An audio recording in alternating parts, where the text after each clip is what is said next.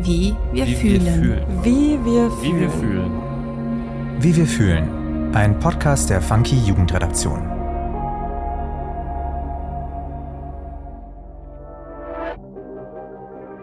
Hi, ich bin Sarah und du hörst den neuen Funky Podcast Wie wir fühlen.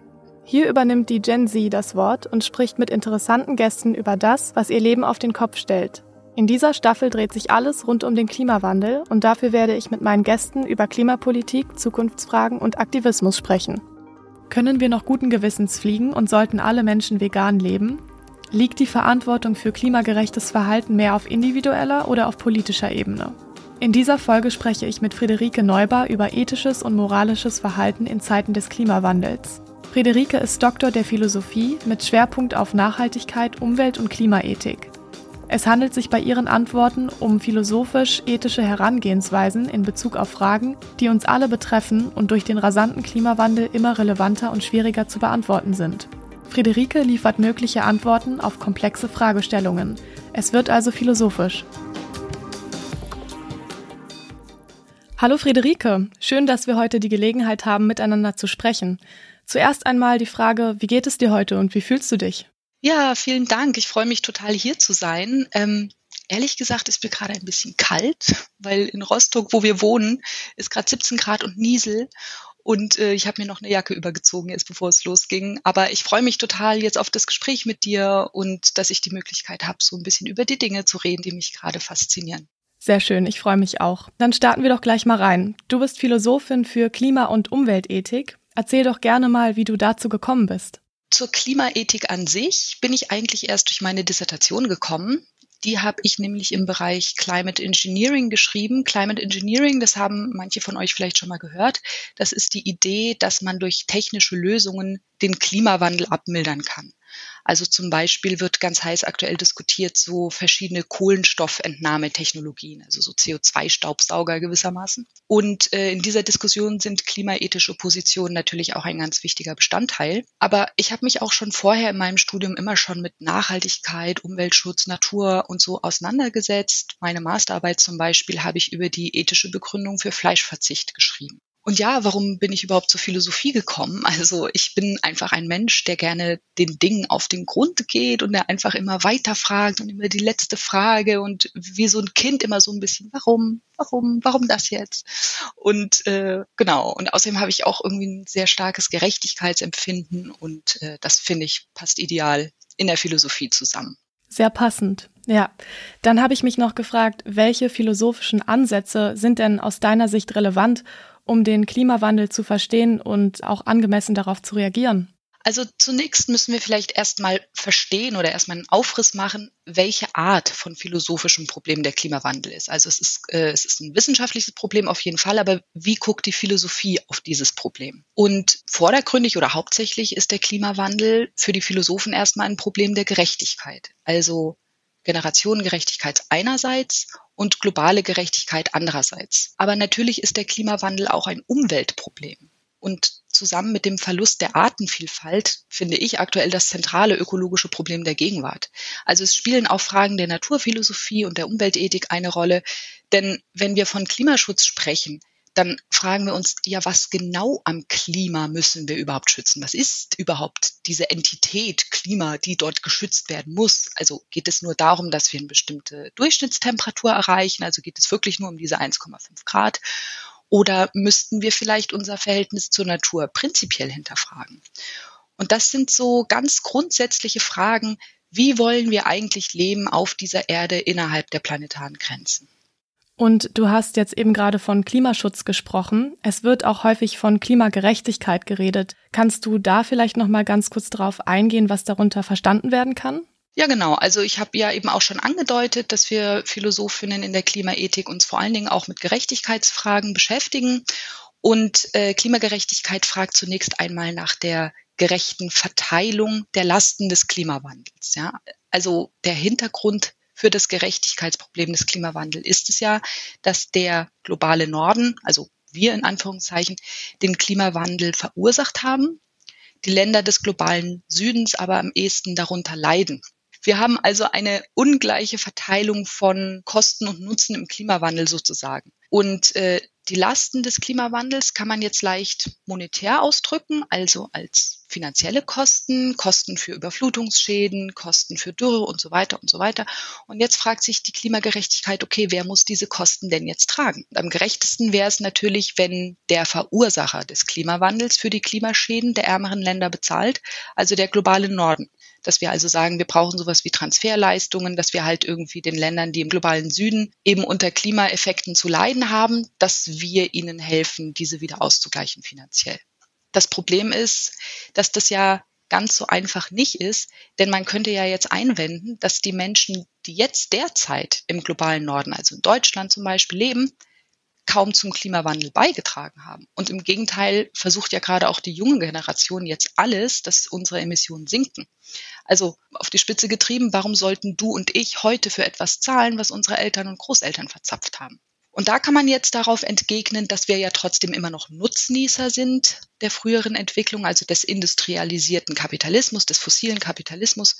Und da wir heute eben diesen Reichtum genießen, sollten wir uns auch heute verantwortlich zeigen, wenn es darum geht, diese Kosten auszugleichen.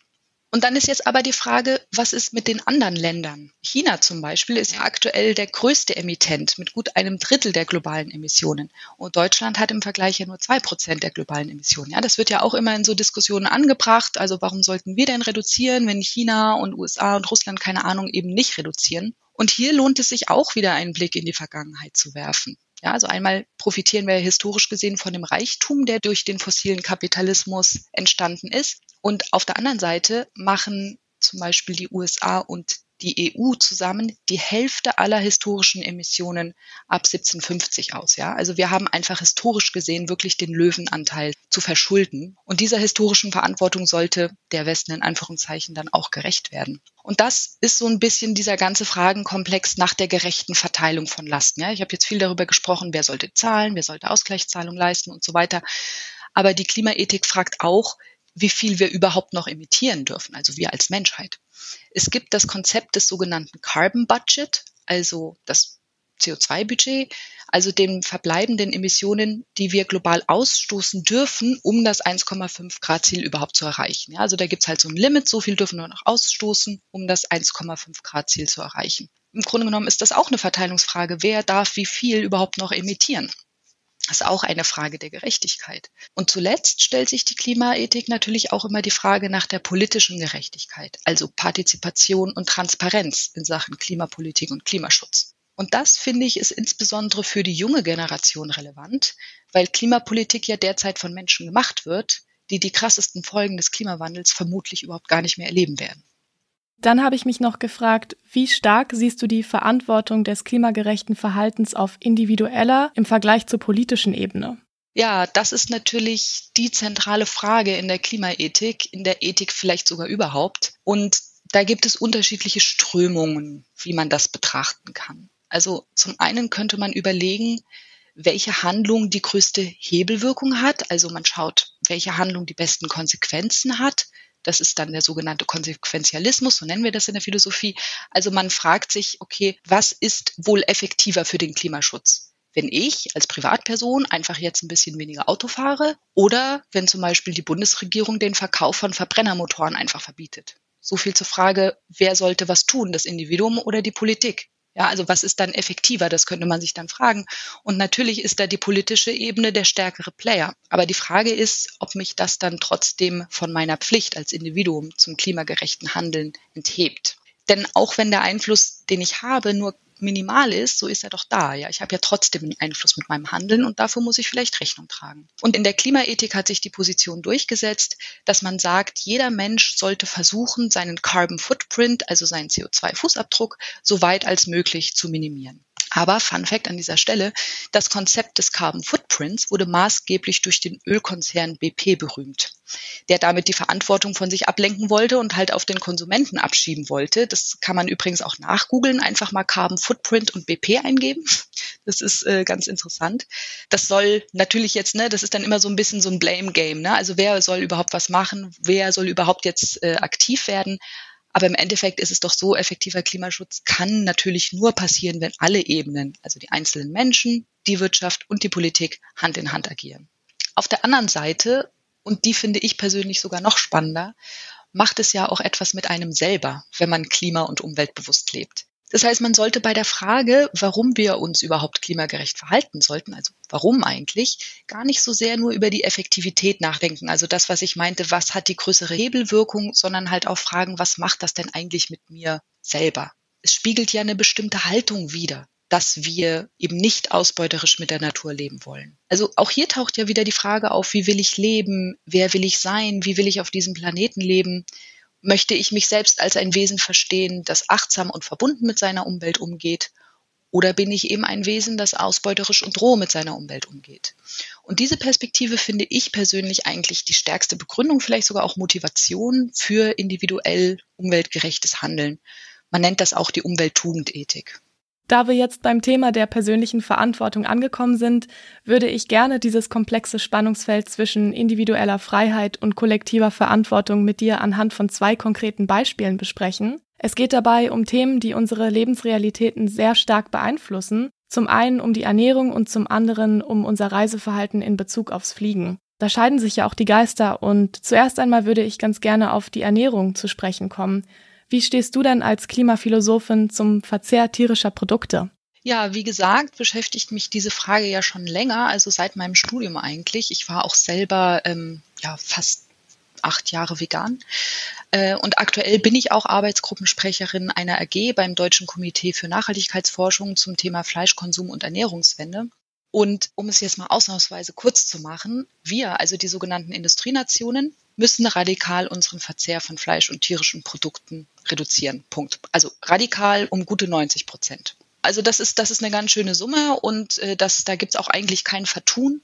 Und da sprechen nicht nur klimaethische, sondern auch umweltethische, tierethische und nicht zuletzt gesundheitliche Gründe dafür. Ja, also es gibt viele, viele, viele Gründe, warum wir reduzieren müssen. Und das sollte jetzt eigentlich auch bei allen angekommen sein.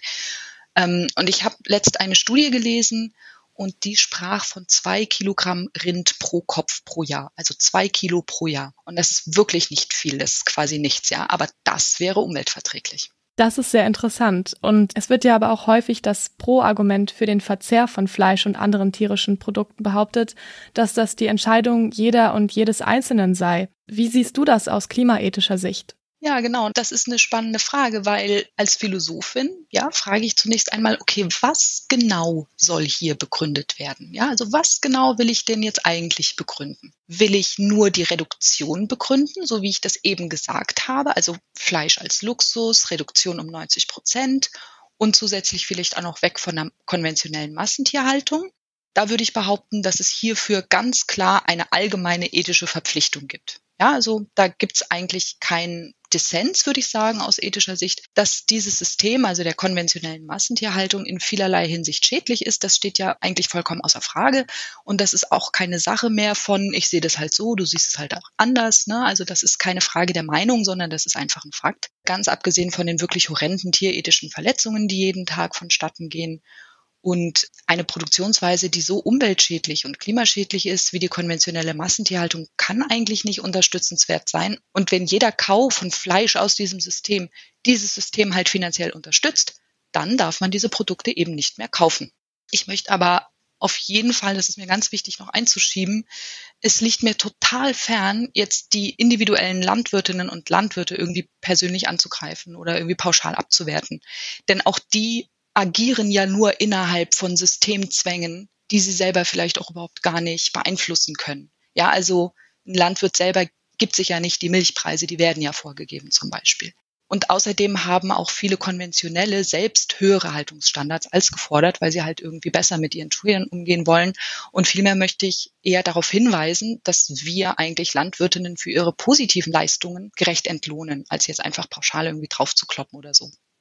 Das wollte ich nochmal sagen, das ist mir ganz wichtig. Aber nochmal zurück zur Begründung. Also ich habe jetzt gesagt, Produkte aus dem System der konventionellen Massentierhaltung kann man eigentlich nicht mehr kaufen. Das habe ich jetzt begründet. Vom Verzehr habe ich zum Beispiel noch überhaupt nicht gesprochen. Ja, ich habe jetzt über den Kaufakt gesprochen, über die Unterstützung dieses Systems.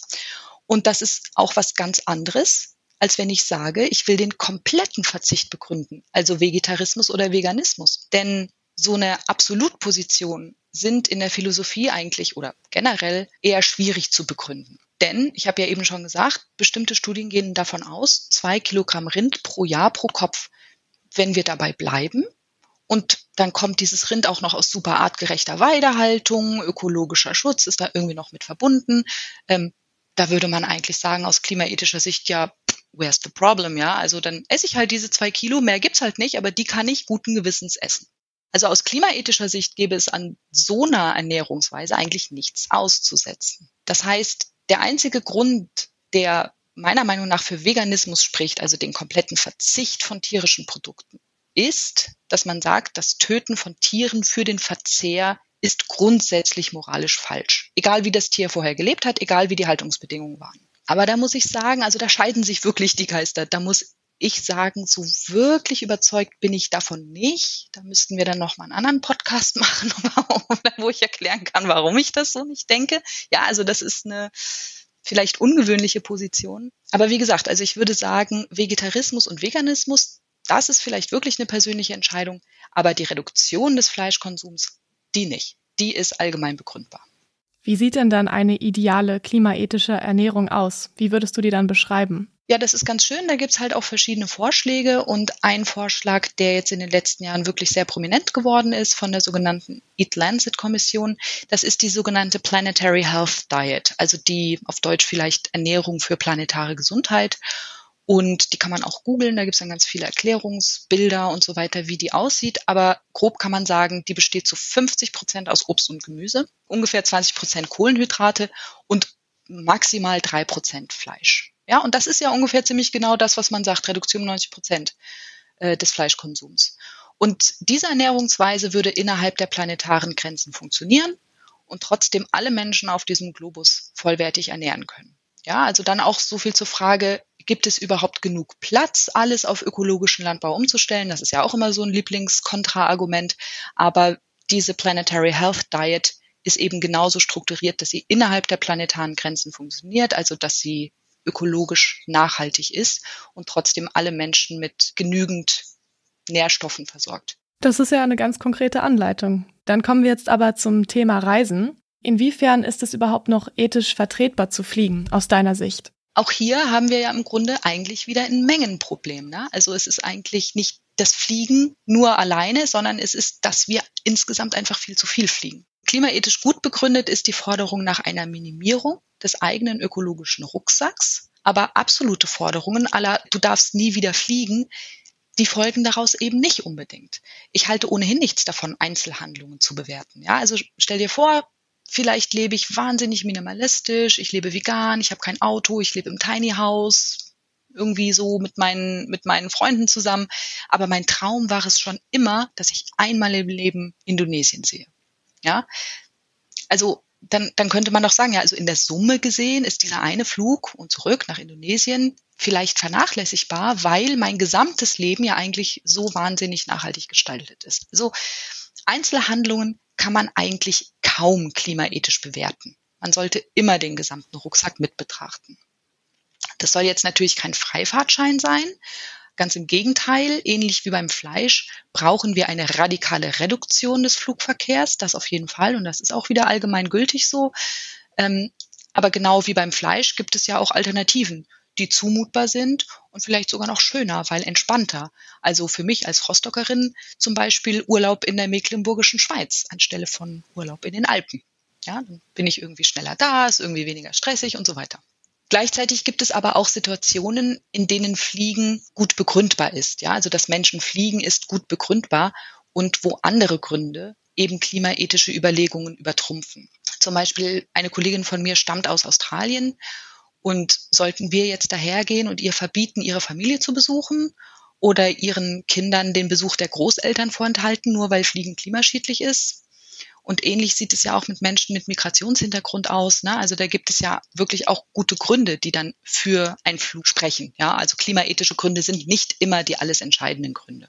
Und jetzt werde ich dann vielleicht doch noch mal allgemeiner wir leben ja in einer Zeit, in der persönliche Mobilität ein sehr hoher Wert ist. Wir assoziieren Mobilität mit Freiheit. Ja? Und daraus folgen dann eben auch die endlosen Autobahnkilometer und die Billigflüge. Und vielleicht sollten wir mal ganz grundsätzlich darüber nachdenken und uns überhaupt überlegen, ob der Drang nach immer größerer und immer schnellerer Mobilität überhaupt sinnvoll ist und ob es uns dadurch wirklich besser geht. Die Philosophin Eva von Redeker schrieb nämlich kürzlich das Buch Bleibefreiheit und in dem setzt sie sich kritisch auseinander mit eben diesem Mobilitätsgedanken und sagt, nein, eigentlich sollten wir mehr die Freiheit in Anspruch nehmen, bleiben zu dürfen und nicht gehen zu müssen. Und da setzt sie sich halt kritisch mit diesem Mobilitätsgedanken auseinander und plädiert dafür, den lokalen Bewegungsradius stärker in den Blick zu nehmen. Und das hat für mich eine totale Schlagkraft. Einerseits natürlich für das Konzept von Freiheit, also das philosophische Freiheitskonzept. Auf der anderen Seite finde ich, hat es auch eine politische Schlagkraft, weil wir dann eben das Lokale wieder mehr in den Fokus setzen, so ganz im Sinne der Maxime Think Global, Act Local. Jetzt könnte man natürlich auch sagen, dass die Entscheidungen vieler Bereiche des Lebens mit negativen Konsequenzen in Bezug auf den Klimawandel verbunden sind. Und meine Frage an dich, ist es auch mal wichtig, einfach zu genießen, ohne an die Folgen zu denken? Oder sollten wir aus deiner Sicht eher wirklich so oft wie möglich klimaethisch handeln? Das ist eine super Frage und ich finde, die rundet die Diskussion eigentlich auch prima ab. Also wir haben ja jetzt viel darüber geredet, dass wenn etwas aus ethischer Sicht gilt, dann gilt es eigentlich immer und eben nicht nur manchmal und nur für manche Leute. Aber der Punkt ist ja, dass wir Philosophinnen eben gar nicht so radikale Forderungen aus der Klimaethik ziehen können, wie das vielleicht Aktivistinnen tun können. Ja, also ich habe ja zum Beispiel gesagt, ich kann nicht den Vegetarismus begründen, nur die Reduktion. Aber das gilt. Ja, und äh, das kann man dann auch im Großen und Ganzen realisieren. Also wenn man sein Leben im Großen und Ganzen klima- und umweltfreundlich gestaltet, dann muss man gar nicht jede Sekunde vielleicht daran denken. Wichtig ist, dass man halt dann das Ziel im Blick behält. Und dann ist es vielleicht auch mal menschlich, wenn man dann auch mal ja einen Lapsus hat und man ist eben nicht perfekt und kann nicht immer nur äh, äh, perfekt handeln. Wir sind halt keine klimaoptimierten Maschinen und wir leben auch nicht in einer klimaoptimierten Welt. Wir können auch rein faktisch gar nicht immer und überall klimaneutral agieren. Das soll uns natürlich nicht aus der Verantwortung entlassen, aber wie gesagt, die Summe muss stimmen und immer alles mit Augenmaß. Jetzt haben wir sehr viel über individuelle versus kollektive Verantwortung gesprochen. Wie schätzt du denn die zukünftigen Entwicklungen des Klimawandels als Philosophin ein? Und um da noch mal ganz kurz auf die Fakten einzugehen, im Jahr 2015 wurde sich bei der UN-Klimakonferenz in Paris auf das globale Klimaschutzabkommen geeinigt, welches die Begrenzung der Erderwärmung deutlich unter zwei Grad vorsieht. Wie realistisch schätzt du jetzt die Einhaltung dieses Ziels ein? Leider nicht so. Also ich wünsche mir sehr, dass wir vielleicht sogar das 1,5 Grad Ziel erreichen, also dass wir eine Begrenzung auf 1,5 Grad erreichen, vielleicht sogar mit Hilfe von Climate Engineering. Aber so ganz sehe ich das nicht kommen. Aber das heißt jetzt nicht, dass ich glaube, dass danach äh, die Welt untergeht und dass danach die Katastrophe ausbricht. Ja, also ich glaube auch, dass wir mit 1,6 oder 1,7 Grad ein gutes Leben haben werden können. Es wird ein anderes Leben sein und es äh, wird Veränderungen von uns verlangen, es wird Einschnitte von uns verlangen, aber ich habe eigentlich die Zuversicht, dass wir auch ein gutes Leben in einer wärmeren Welt haben können. Ähm, ich bin eigentlich ziemlich optimistisch im Hinblick auf die Zukunft. Wie gesagt, dass wir jetzt zwar eine Phase des krassen Umbruchs erleben, aber dass es trotzdem genug gute Kräfte gibt, die schon das Rad in die richtige Richtung drehen werden. Und äh, da muss man einfach auch sagen, jedes Zehntelgrad zählt, aber auch in einem wärmeren Klima werden wir ein gutes Leben haben können. Und gibt es etwas, was du unseren jungen ZuhörerInnen in Bezug auf Klimaethik noch mitgeben möchtest? Ja, genau das. Also genau das eigentlich. Also ich finde es super wichtig und ganz klasse, dass die jungen Menschen dieses Thema immer und immer wieder aufs Tablett bringen und immer wieder auf die politische Agenda bringen. Denn nur so kann ja auch der permanente Druck aufrechterhalten werden, der dann hoffentlich dazu führt, dass sich auch wirklich etwas ändert. Aber gleichzeitig möchte ich auch die Hoffnung stärken, dass eine gute Zukunft möglich ist. Dass es auch im Klimawandel viele bunte Lebensentwürfe geben wird und dass man diese Klimaangst hm, vielleicht ein bisschen, bisschen einschränkt oder dass man die Klimaangst ein bisschen einhegt, weil Angst war auch noch nie ein guter Ratgeber. Und wie gesagt, die Hoffnung ist, dass es auch in Zukunft immer noch ein gutes Leben geben wird. Sehr interessant, äh, da wieder, also da bist du ja auch dann ganz anderer Meinung als Greta Thunberg zum Beispiel, die ja auch mal gesagt hat, ähm, es ist wichtig, dass wir Angst haben, weil nur so handeln wir auch oder kommen wir auch ins Handeln. Das finde ich sehr ähm, interessant, dann hier nochmal die andere Seite zu hören und auch mal ähm, etwas anderes als diese sehr düsteren Zukunftsaussichten. Ja, auch, auch schön, auch schön, äh, mal was Positives zu hören in der Hinsicht.